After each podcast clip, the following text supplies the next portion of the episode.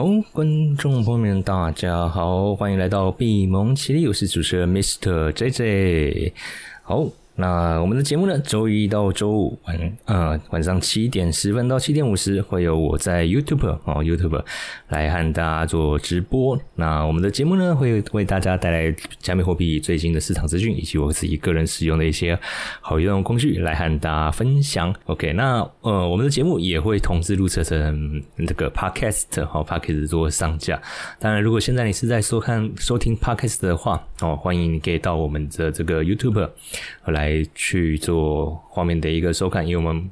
的一个节目内容哈，会有一些资讯哦，是透过荧幕画面哦来做这个呈现。所以，如果您的一个收看环境是允许的话哦，欢迎你可以在 YouTube 上面搜寻哦，搜寻这个闭蒙奇力哦，闭名闭蒙奇力来哦来这个收看我们的节目。好，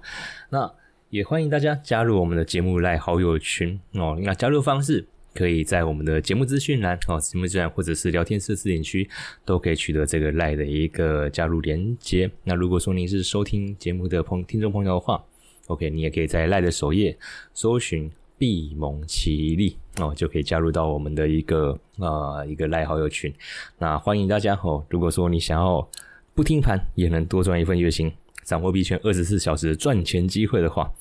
记得加入我们的一个来和群。好，那节目一开始，我们先和大家分享哦，关于整个加密市场哦，加密货币市场最近有一些比较重要的一个事情哦，应该说大概就过一晚上哦，过一晚上之后有一些什么样重要的事情哦，来和大家做一个分享。首先哦，首先我们可以看到。呃，FTX 哦，FTX 我们都知道，它这一个交易所已经爆雷了嘛？哦，已经爆雷，已经正在做这个破产清算哦的一个程序哦。那现在就是说，他要怎么样把他们手中的这个资产哦，手中的资产来去市场上哦兑现，然后做债务的一个偿还。OK，所以我们可以从这个链上的一个数据哦，链上的数据，这个是。呃，OK，啊，Telegram 哦的一个资讯哦，它的所统计出来的一个资料就是发现说，诶 FTX 他们的一个钱包哈，最近有大量的一个 token 哦，token 开始进行去做转移哦，开始做转移哦，那大概是从八月底哦，八月三十一号以来，整个 FTX 他们的一个钱包钱包哈，透过这个跨链桥哦，总共像这个。呃，市场哦转移了将近一千万美金的一个加密货币哦，那其中包含了大概呃六百哦六百多万的以太币，还有超过四百多万的这个这个我们叫做山寨币啊，那我们叫山寨币，OK 开始去做这方面的转移哦，开始做这方面的转移。那目前好，目前还是只是在转移的过程中，还没有说诶开始去进行一个出售哦，所以开始。呃，一些币圈的一个投资人就开始担心说：“哇，FTS 他们这样资产的一个到货或会会不会对整个加密市场哈带来一些啊不太好的一个影响哦，不太好的影响。”OK，好，那当然了，在做这方面的一个资产清算哦，在做这方面资产清算，肯定是有一个专业的团队。然后来去哦，来去做一个评估，怎么样可以对整个币价的一个影响冲击去降到一个最低的一个情况哦。所以基本上呃，FTS 目前哦，目前应该说接手目前 FTS 的一个管理团队，他们就有聘请这个 Galaxy Tech 呃 Digital 的这个执行长哦，他们去做这个顾问哦。那主要就是去啊设计说。怎么样去出清 FTX 他们手中的这些数位资产，包括呃以太币啊，还有一些其他的 token 哦？那呃用什么样的方式哦，可以对这个加加密货币的一个市场币价的一个波动造成比较小的一个影响哦？那目前基本上。他们是规划说，一个礼拜哦，一个礼拜哦，一周之内哦，一周之内最多哦，最多就是出售等值一亿美元的一个代币哦，最多就是出售一亿美元代币，那最高哈，大概允许的情况，顶多到两亿美元哦，顶多到两亿美元。OK，所以他们是会之后就是会依照这样子的一个模式，哦，依照这样的模式来去出售这个 FTX 手中的这些数位资产哦。那目前还没有开始正式的进行哦，就是还没有开始正式的进行哦，因为他在正式的一个出售之前。啊，他们要在九月十三号提交给这个特拉华州的这个破产法院哦，去做一个审理，通过以后才会开始正式的去做执行，哦，才会开始正式的去做执行。OK，那其实，呃，整个它的一个清算哦，就是出售的一个行动，其实我们可以看到，在整个呃目前链上数据可以看到，其实大部分了，大部分呃他们所持有的。的这个比例啊，哦，他们持有比例绝大部分还是以以太币哦，以太币的一个量哦为居多。那剩下其次会是呃比较偏山寨币的部分哦，包含这一个呃，HXO、R、还有 Uni 哦，还有这些比较小的这些币种哦，比较小的这些币种。所以你说会不会对整个币价市场造成一个影响？我个人认为是还好哦。那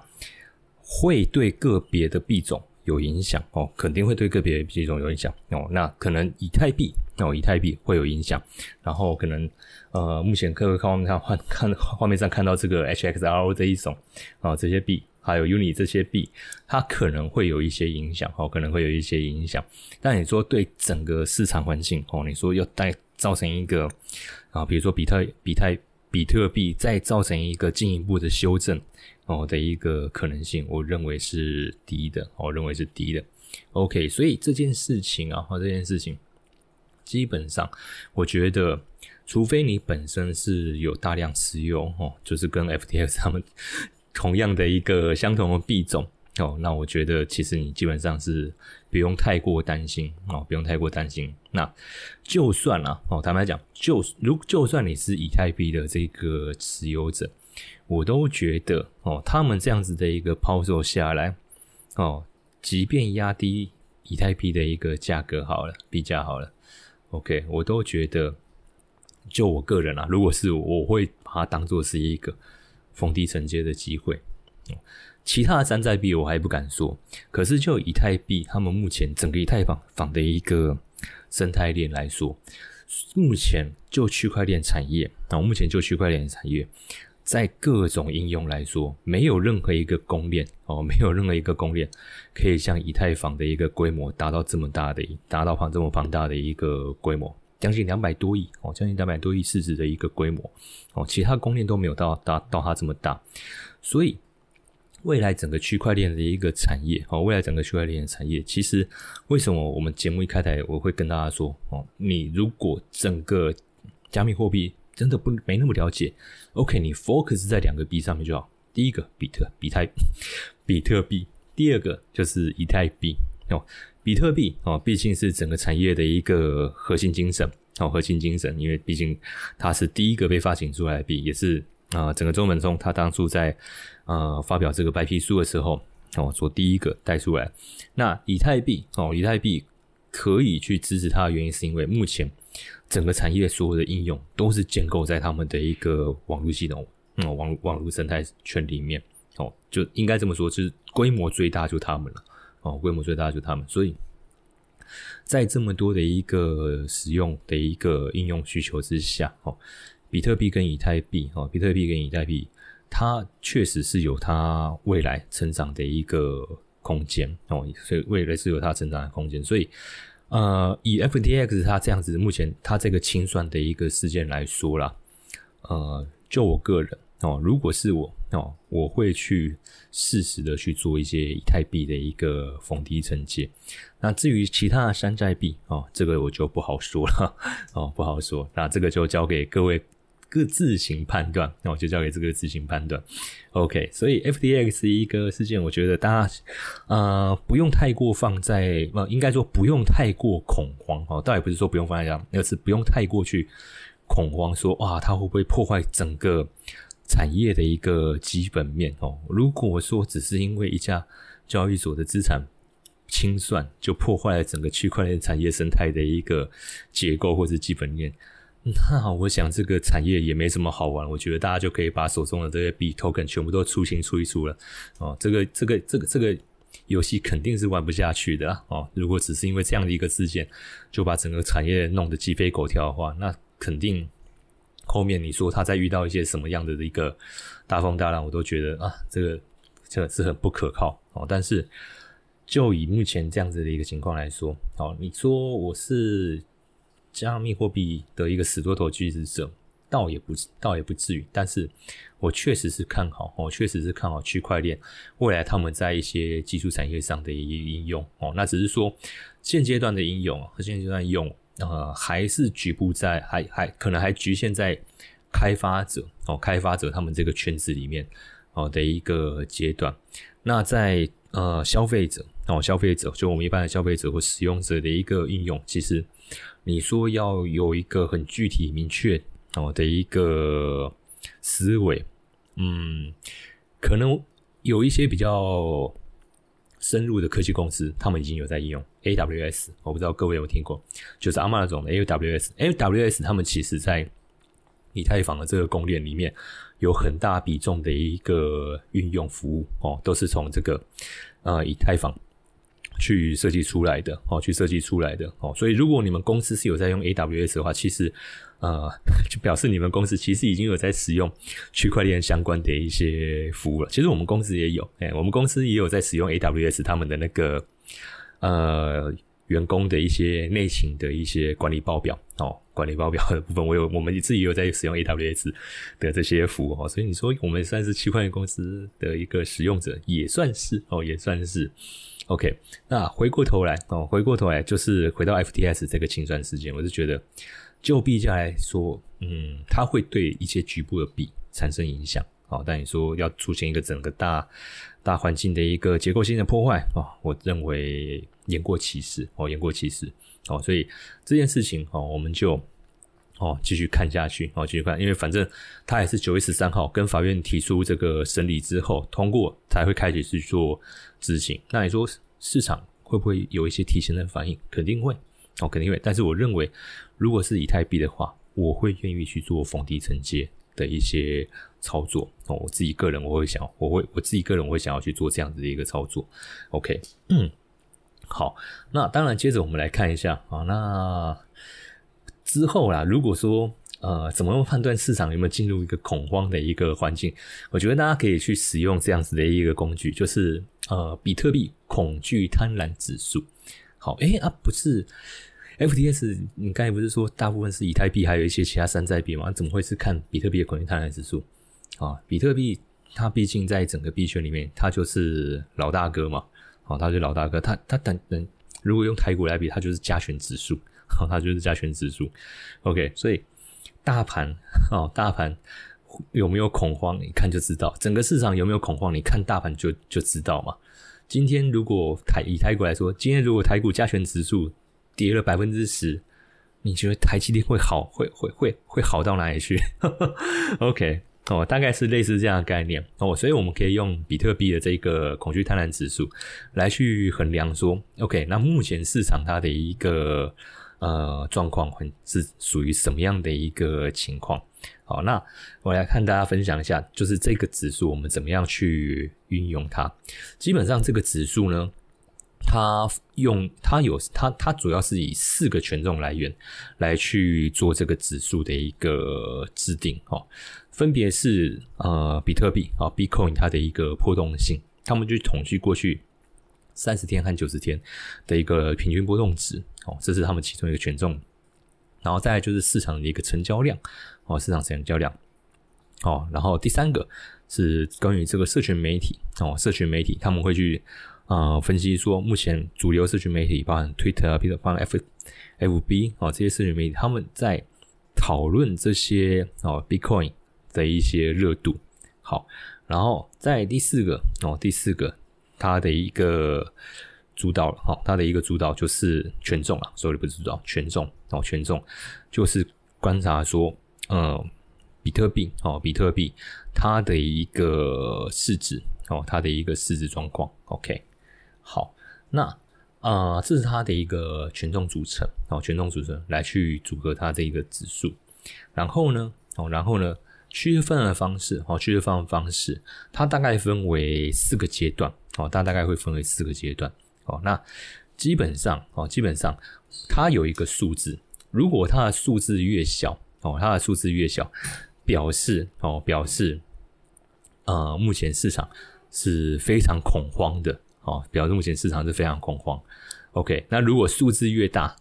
表示目前的市场是一个非常乐观哦，甚至可能会进入一个过热的状态。那数字的情绪就是从零到一百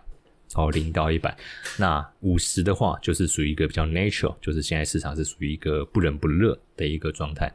那以目前这个指数来说的话哦，它大概的一个位阶是落在四十二哦，四十二。通常啊，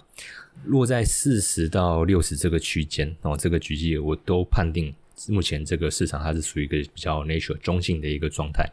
哦，所以你就会发现说，确实蛮符合目前加密货币市场它的一个现状，就是不冷不热，要不冷不热。OK，但是如果我们看到说，哎，之后这个指数一直往数字一直往下掉，一直往零那个方向靠靠拢，比如说今天我们这个节目播出的时候，它可能在四十二嘛，哎，结果。就后面一看，哎，怎么跑到三十，跑到，然后在后面又看，又跑到二十，哇，那肯定市场就是一个进入极度恐慌的一个状态，哦，进入一个极度恐慌状。那确实在这样子的一环境下，整个加密货币市场，哦，就整个市场的一个行情，哦，肯定就是一个比较弱势的一个修正行情，哦，比较弱势修正行情。好，那。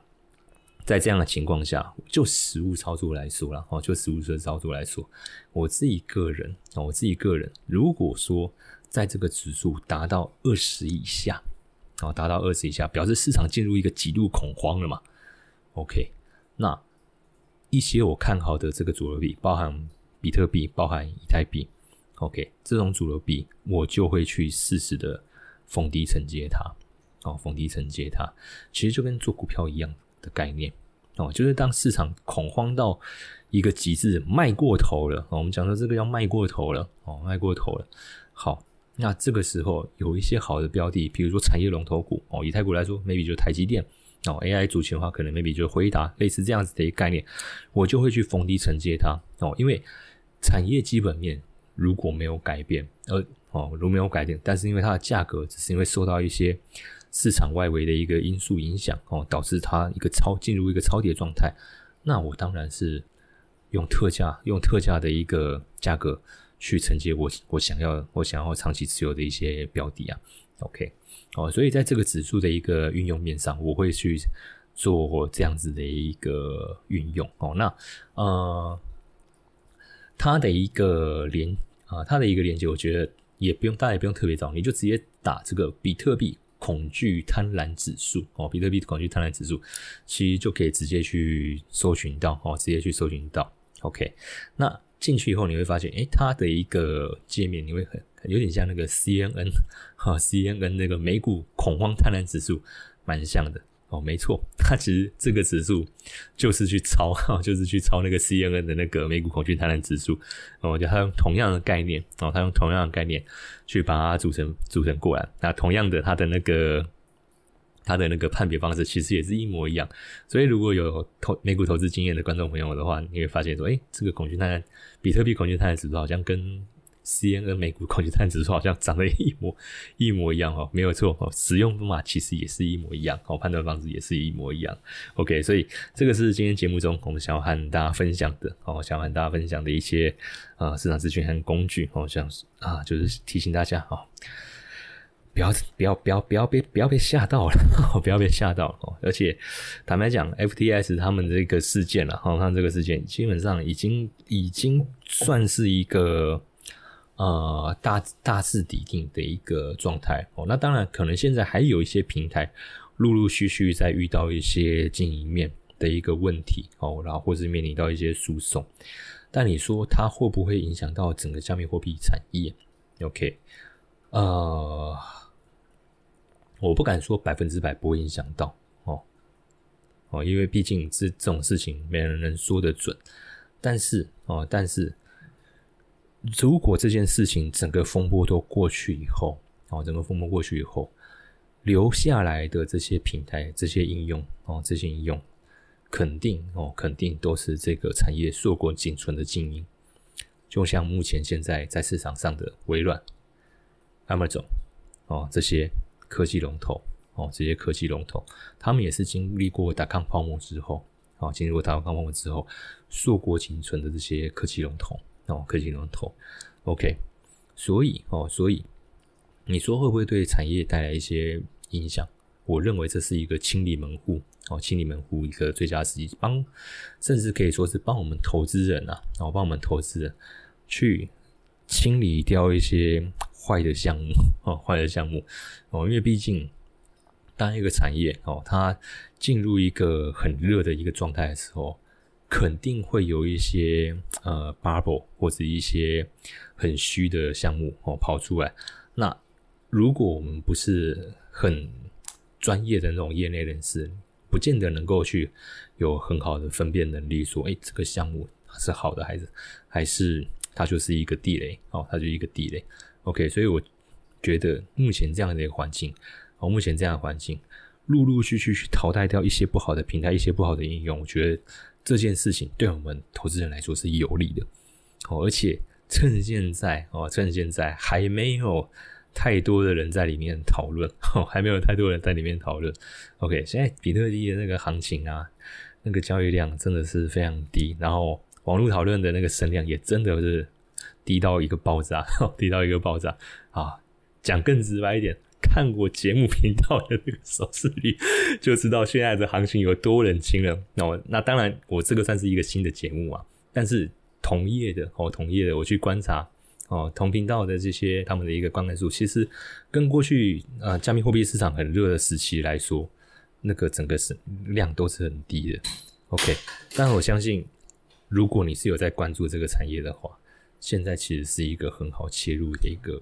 时间点。OK。好，那接下来和大家分享一下哈，我自己个人在使用加密货币哦，加密货币一些不错的一个工具，呼应前面我和大家讨论到这个 FTX 他们的一个呃清算的一个事件嘛，那接下来可能有机会让以太币哦，让以太币再走一波，可能 maybe 是修正哦，maybe 是修正，但就我个人来说哦，就我个人来说。那会是一个很好逢低承接的一个机会，OK，所以，好，所以啊，我有没有什么一些好用的工具可以让我去自动的帮我完成这件事情哦，而不用去每天一直盯着说，哎，清算了没？FTS 那个以太币到被倒出来没？被到货了没？我是不是可以去逢低承接？我还得去盯着以太币的那个价格行情有没有？哦，现在以太币是一千六百三十四美元嘛？哦，那我是不是？要去等到它可能到一千六哦，去接一次，然后一五一五五零再去接一次，有需要这样子吗？哦，有有 应该有更更更 smart 的一个方式嘛？哦，那我自己在呃使用派网这个 app 也算是有小有心得哦，也算是小有心得。我不敢说我是达人啊，但是。因为用的人比我好的人肯定哦，肯定有。但我自己的一个实用心得，我就觉得说，在它上面有蛮多一些不错的工具。那如果说现在的一个市场环境、市场行情刚好哦，刚好我们有想要去做相关性的操作，我就可以利用它的这个平台去寻找可以对应使用的一个工具。好，以它这个平台来说的话，哦，呃，在首页这个地方，他们有个跟单广场嘛，哦，跟单广场。好，那之前节目中我有和大家分享过，结果在它这个中间点的地方哦，有一个期权套利的一个专题，有没有？哦，就是每天领票息的这个机器人。好，那个这个票息的机器人其实基基本上它就是属于一种，哦，它就是属于一种逢低去买币的一种机器人。哦，那像第一个这个年套利的那个年化收益率是百分之五十二嘛？这个机器人，我们可以看到它的跟单人数大概有。一万三千哦，一万三千个用户在跟这个机器人，然后跟单金额大概有三百多万的 U 币哦，三百多万的 U 币，所以表示说，啊，这个平台很多人是在是在运用这个机器人来去帮他们做这个存币哦，来帮帮们做存币。OK，那这个币是怎么存哦？其实基本上就是啊，他去设定一个价位，他去设定一个价格哦，他去设定一个价格。那等到结算时间到了以后，结算时间到以后，只要以太币哦，只要以太币跌到它设定的这个价格线之下哦，比如说现在哦，以太币它在一千六嘛，哦一千六，我去设定一个一千六的价格哦，那现在现在现价可能是一六三四哦，一六三四，好，那可能七天之后哦，seven day 哦，seven day，以太币它跌到一千六之下哦，以太币跌到七千六之下。这个机器人它就会帮我用一千六哦，帮我用一千六的个这个成本去买进这个以太币哦，去买进这个以太币。OK，这个是这个机器人哦，这个机器人其中一个功用哦，其中一个功用。OK，好，所以以以目前 FTX 现在这个事件，如果后面要持续发酵到九月中旬之后的话，OK，好，那以太币如果我们想要去做封贴生，我就可以运用这样子的一个机器人。去做哦，去做这个设定哦，去做这个设定。那当然，呃，在细部的一些操作，我们可以进一步来看，说它是怎么样去设定，说啊，比以太币的价格达到什么样的水准，我去做跟，我去做这个买进哦。它下面有一个跟单哦，有一个跟单的按钮，可以直接先点进来，先看一下哦，先看一下。然后呢，哦，然后呢？在这边，它会有一个呃投资金额跟单金额的一个数字要去输。我先输入一个一百，我先输入一个一百，OK。好，那它这边的话，它是用这个结算周期哦，结算周期来帮我去评估说我给它结算周期大概平均是一天，每天每天这样去帮我做一个做一个结算哦，每天每天去帮我做一个结算。好，那实际上它到底是怎么样去跑？在右上角这个地方有一个参数哦，有一个参数哦，有一个参数，它可以让我们去看到它细部的一些设定。同时，如果我要去修改的话，我也可以在这边去做修改。好，那我们来看一下，说好，它整个它的一个参数的设定，它是怎么样去运作的？好，我们可以看到，在它这个画面上，第一条下跌比例超低。多少百分之零点一，也就是说，在我这个机器人我设定进去以后，它会以当下我的市价哦去做基准计算。一旦以太币它往下跌百分之零点一哦，百分之零点一，它就会用那个价格去帮我做买进哦，去帮我做买进，好，帮我做买进。那如果说，诶，我这个机器人启动以后都没有以太币都没有跌哦，以太币都没有跌，那我刚来我不是输入一百 U 吗？哦，那一百 U 它会怎么样去帮我运用？如果过了一天，以太币它没有跌到我要买进的那个价位的话，它会提供哦，它会提供年化收益百分之一的一个这个票息哦给我哦，尤其是我那一百 U，我不会闲置空在那个地方，然后就在那边在那边等。那如果说啊，以太币都一直没跌哦，都一直没跌。我要我要的那个买进价位，我那个一百 U 不就一直卡在那边，都都没有任何的一个收益了吗？OK，所以这个是哦，这个是这个机器人它的一个特性哦。那这样它这样子的一个特性，其实我在这个礼拜的一个节目，我也有不断跟大家分享哦。它其实就是那个呃超低止盈的那个机器人，就是拍完它里面有一个超低止盈机器人的一个。一个运用，那只是说这个是已经哦，已经有这个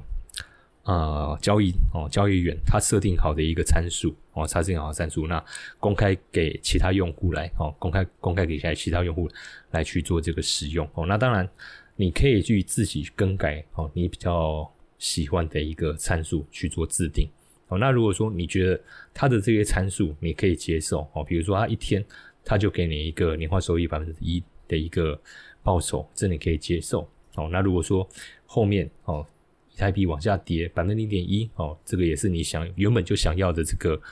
呃进场成本的话哦，那你其实就可以直接按确定，它就会用一百 U 去帮你启动这个机器。那到时候以太币跌到你的目标价的时候，机器人它就会帮你用一百 U 哦，一百 U 去分配，说你这样子的一个。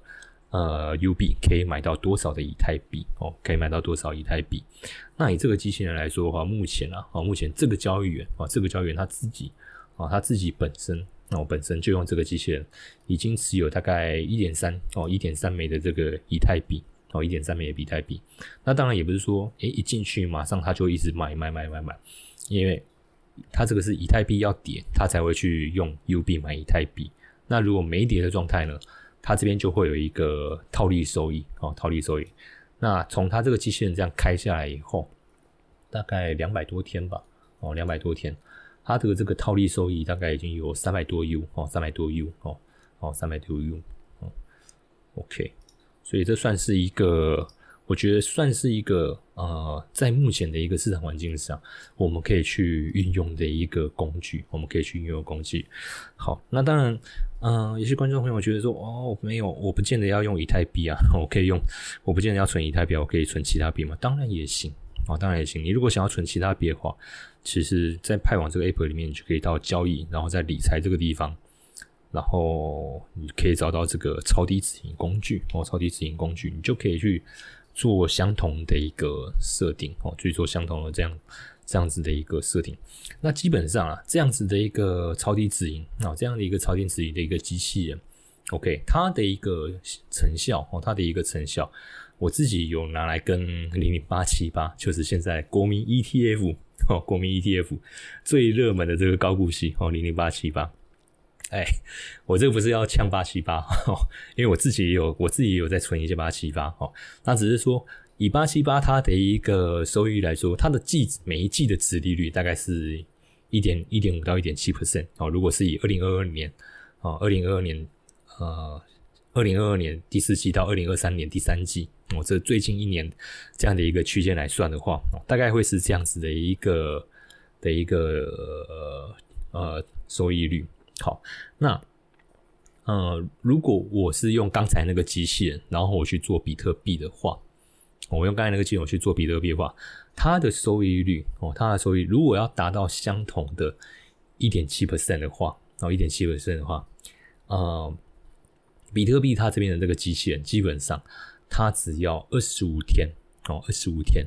就可以达到一点七五 percent 哦，一点七五 percent。这样子的一个收益哦，这样的一个收益，OK，所以哦，所以确实哦，确实啊，如果要比较被动收入的话哦，如果要比较被动收入的话，八七八这个地方哦，八七八这个地方，我们确实需要比较多的时间让它去累积哦，让它累积。那如果是做比特币或以太币的话，我透过这样子的一个超低止盈的一个机器人的话，我我用一个月时间啊，我就可以达到这样子的一个。效益，那这个在我们资产分配里面，我们其实就可以去做一定比例的一个配置。啊，我们就可以做一定比例配置，比如说八七八哦，八七八，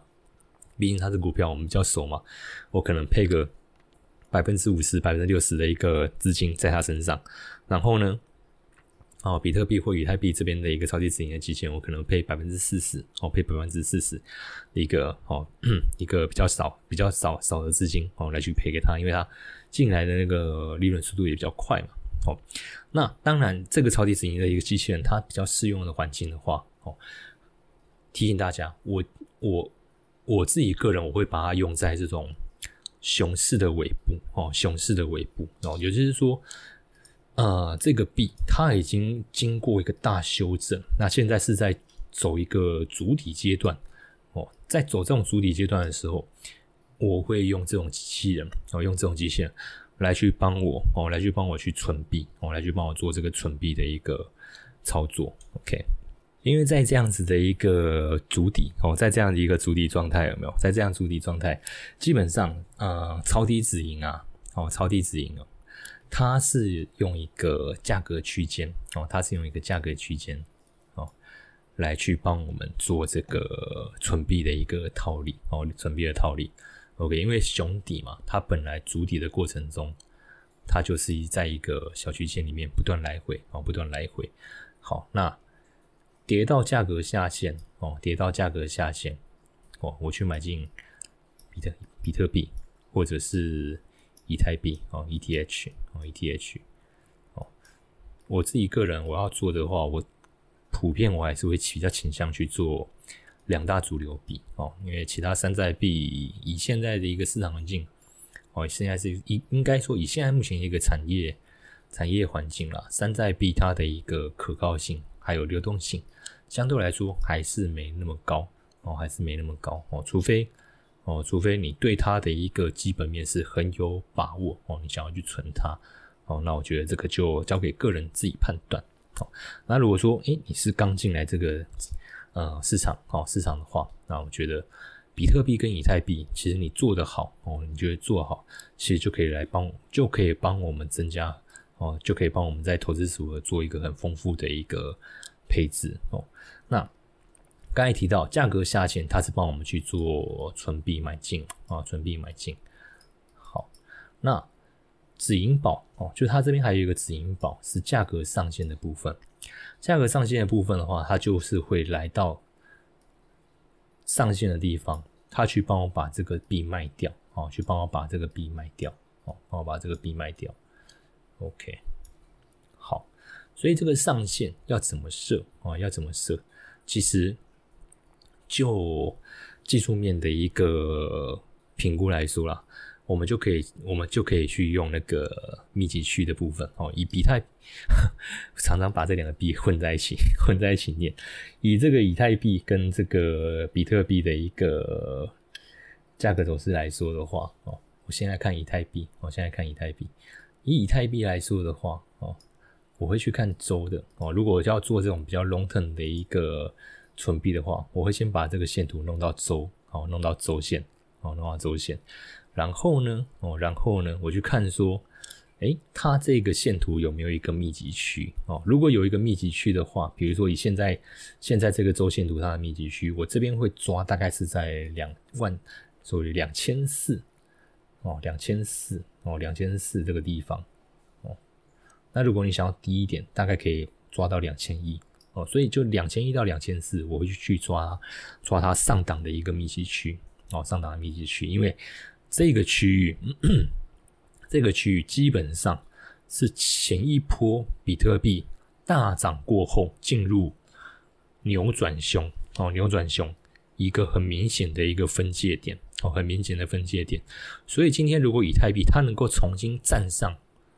两万一到两万四这个区间的话，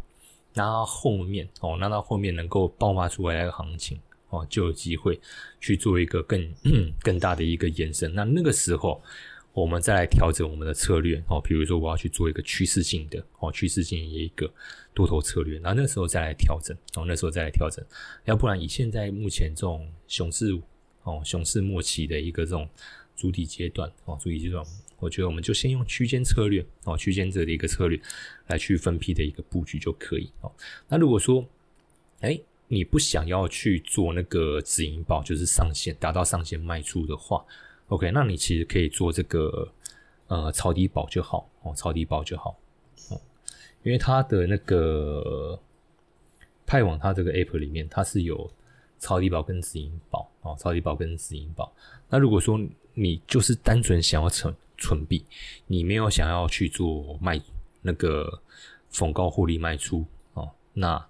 你就用止盈抄底保就好。那后面你要卖的那个时间点，你就要自己去做拿捏哦，就要自己去做拿捏，看说，哎，涨到多少，我我要去做卖出，或者说，呃，反正我就是 hold 着不卖。哦，那我认为大部分然后大部分想要来做这种加密货币的哦买卖的话。应该还是会想要去赚一些价差的一个资本利得，OK，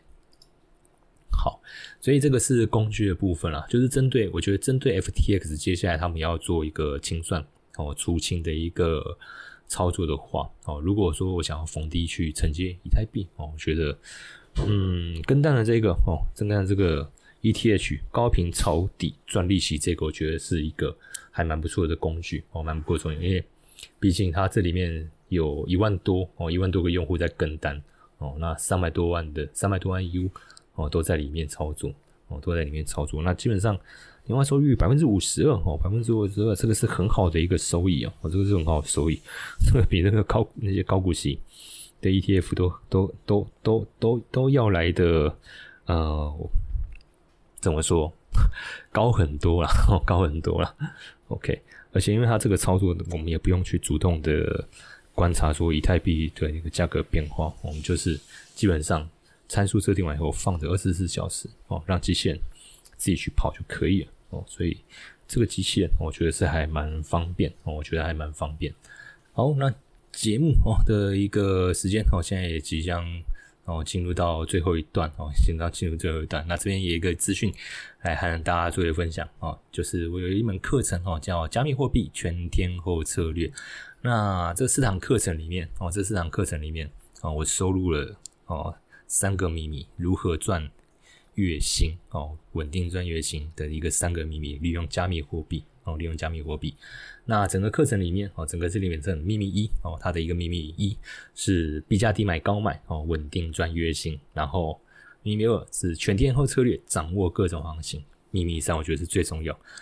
不用盯盘，二十四小时帮我们自动套利。哦，那怎么样不受到价格涨跌影响？哦，稳定多赚一份月薪的三个哦，这三个秘密我收录在这四堂课。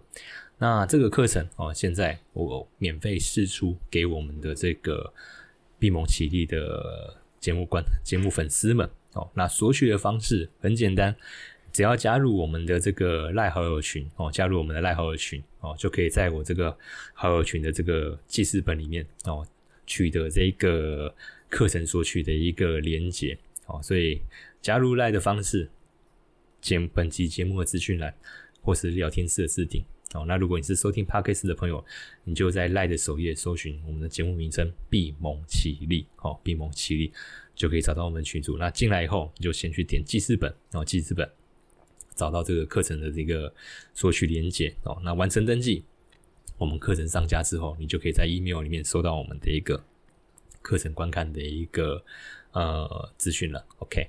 好，那我们今天节目呢就到这边。那喜欢我们节目内容的朋友哦，也记得帮我们按赞、订阅，同时帮我们做一个分享。那我们今天节目就到这边，好，明天同一个时间我们再见喽。